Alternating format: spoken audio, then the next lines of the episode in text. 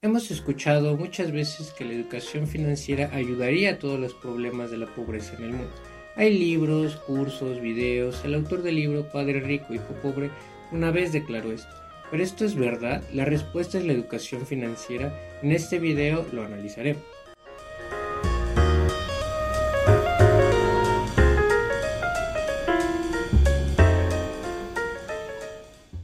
Desigualdad y la pobreza son dos de los más graves problemas sociales, producto de las relaciones históricas que se establecen entre las esferas de la sociedad, que son el Estado y el mercado. Estos fenómenos se observan a escala mundial entre regiones y países y al interior de cada uno de estos.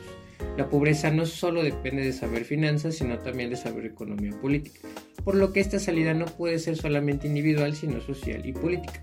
La definición de lo que es la pobreza, lo que implica y cómo puede ser resuelta depende de los planes y programas político-económicos que se implementen en una sociedad política. Esta varía muchísimo dependiendo de la situación sociohistórica del país en las que se llevan a cabo. Ahora bien, es necesario definir qué es la pobreza y la clasificación de los tipos de pobreza. En toda sociedad política encontramos en mayor o menor medida un grupo de personas que porque su pensión es muy pequeña, porque son discapacitados, sin prestaciones sociales, se dedican a la economía informal, etc., no pueden alcanzar cierto umbral de consumo que una sociedad política y una sociedad normalmente rica la consideraría como un ambiente óptimo para hacerse de los recursos básicos que permitan a la recurrencia física y psicológica de estos sujetos. La economía política, entendida como un modo de examinar las relaciones sociales a partir del estudio de las interacciones recíprocas entre el Estado y el mercado, plantea que ambas estructuras son dos formas distintas y para algunos autores hasta opuestas de organización social que interactúan de forma cíclica. A las personas pobres es a las que más se le dedican políticas económicas compensatorias para tratar de aliviar su situación.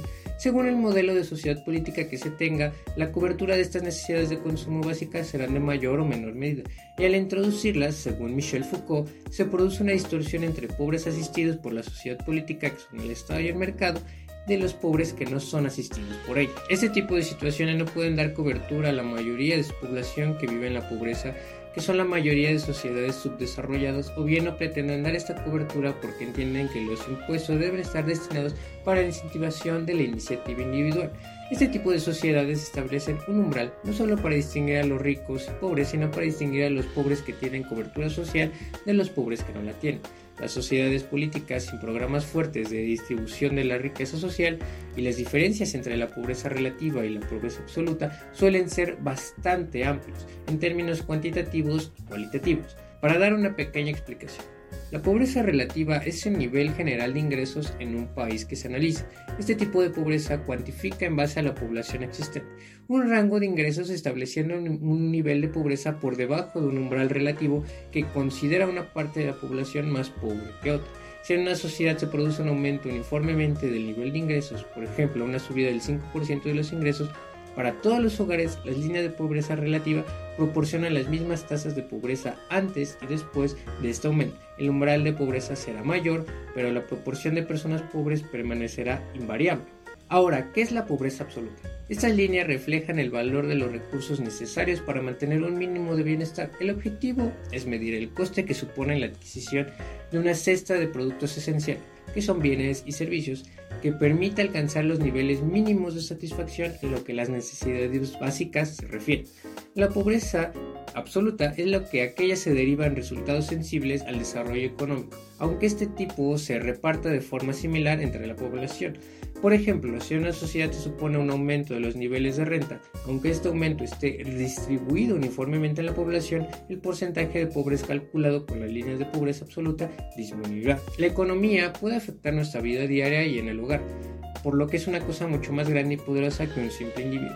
Esta puede afectar en que nos reduce nuestro tiempo libre, aumenta el cansancio, que ya no nos alcance para comprar ciertos bienes, ciertos productos que no nos alcance para comprar una propiedad, no nos alcance para ir a la escuela, etc. Un estudio del Productive Pay Taker muestra que desde finales de la década del 70 que nuestras opciones políticas nos han llevado directamente a una pronunciada diferencia entre la productividad y el salario típico de los trabajadores. Esto quiere decir que nuestra capacidad productiva aumentó drásticamente, pero los salarios siguen estancados y prácticamente no han aumentado, lo que nos reduce nuestro tiempo libre, aumenta el cansancio, pero ya nos alcanza para comprar ciertos productos y ciertos bienes. Otra cosa también es que la automatización pone en riesgo más del 50% de los empleos en México. El INEGI situó la tasa de desempleo en México en el 5.2% contando un total de 2.8 millones de desocupados. Más del 50% de los empleos de México podrían estar en riesgo por la automatización según un modelo con un enfoque basado en ocupaciones que, reveló un informe del Banco Mundial. aquí en México, según datos del INEGI, la tasa de informalidad laboral fue del 56.5% de la población ocupada en diciembre de 2021, lo que representa 0.8 puntos más que la registrada un año antes.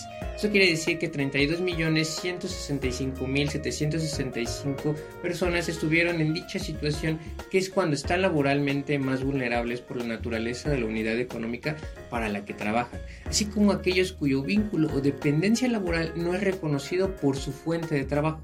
Con esto quiero llegar a que esas personas de trabajos informales no cuentan con un seguro de gastos médicos, prestaciones con ley, lo que hace aún más difícil salir de la línea de pobreza. Cerca de 1.6 millones de negocios cerraron en México por la pandemia. Esto según datos del INEGI de igual forma, ya que el INEGI reportó que en octubre de 2020 a julio de 2021 cerca de 1.6 millones de negocios cerraron por la emergencia sanitaria.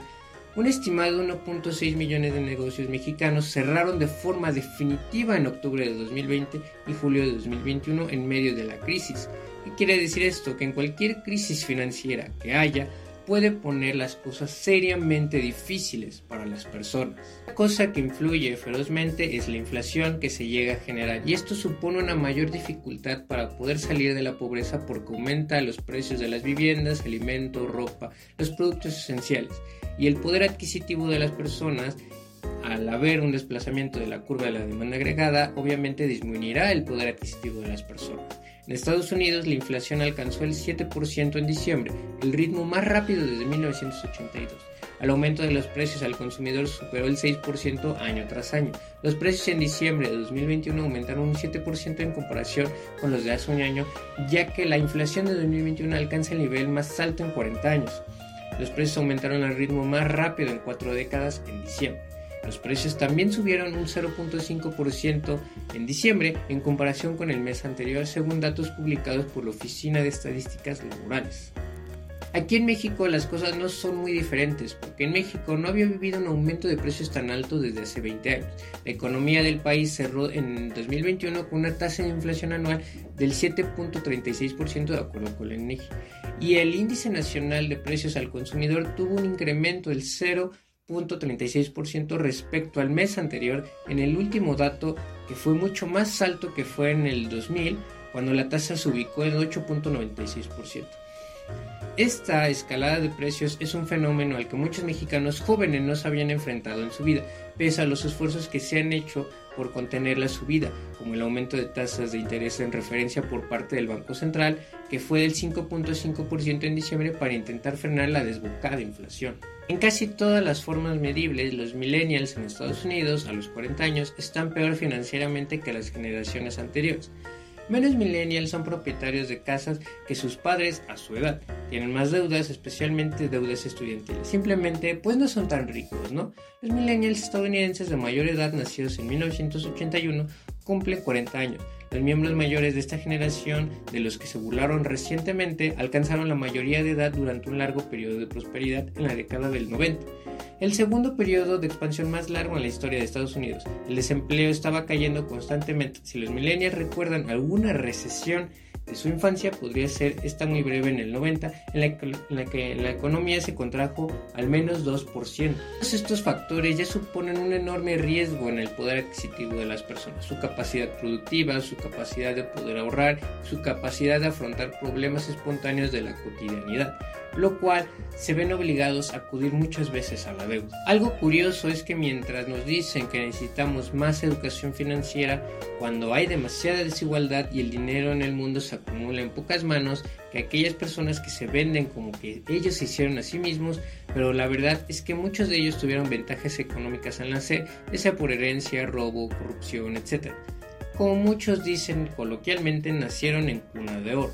También en Estados Unidos la Reserva Federal ayudó a impulsar el auge en el mercado de valores que benefició a los estadounidenses más ricos y dejó atrás eh, a los demás.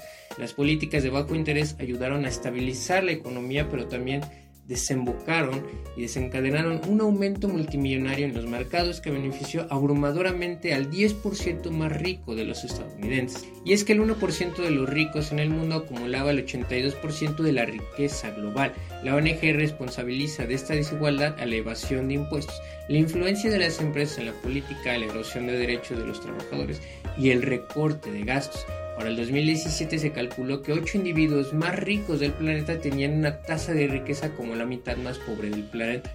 La organización, sin embargo, ajustó la cifra a 61 y dijo que esta revisión se debía a su mejora en los datos, pero que la ampliación de la desigualdad continuaba. Este año la organización afirmó que 42 personas ahora tienen tanto dinero como la mitad más pobre. Y también desde comienzos de la pandemia 10 hombres estadounidenses duplicaron su riqueza colectiva de 750 mil millones a 1.5 billones de dólares pagan una tasa impositiva más baja que la clase media. Y es que acabamos de enviar 5 millones de niños a la pobreza quitando el crédito tributario por hijos para ahorrar 60 mil millones de dólares. Otro punto es que no es útil medir el bienestar solamente con el PIB como muchos economistas, presidentes lo quieren hacer ver, ya que no muestra cómo se distribuye el dinero ni la economía informal que en algunos países asciende del 40 o 50%, ni la calidad de salud ni la educación de los países. El índice de desarrollo humano, que es el IDH, es el indicador más confiable. Es, es posible medir que el índice de desarrollo humano, el IDH, que es lo que hace que el programa de las Naciones Unidas lo desarrolló, mide las estadísticas de la esperanza de vida, la alfabetización, la escolaridad y la relación de todo aquello con el Producto Interior Bruto, que es el PIB per cápita de las naciones. Y este se calcula en relación con la paridad del poder adquisitivo, que es la suma de mercancías y de la cantidad de valor monetario producido en un país, que es en medida de dólares. Aquí llegamos a un punto muy interesante. Llegamos al punto de hablar del hombre racional de la economía, mejor conocido como el Homo economicus, que es un modelo de comportamiento del ser humano utilizado en la economía. Así el hombre económico es una persona racional que maximiza su utilidad tratando de obtener mayores beneficios con su esfuerzo que tiene información perfecta de la realidad, se mueve por su propio interés personal y calcula y pondera las posibilidades con tanta racionalidad para conseguir su propia prosperidad, es decir, maximizar sus ganancias. El psicoanálisis, el de Freud, el de Lacan, enuncian ya el fracaso de la economía como un discurso de la armonía realizable por medio de la producción y del consumo de los bienes necesarios para la satisfacción de las necesidades, por cuestiones del receo, la repetición y otras cuestiones que este es un tema para otro video.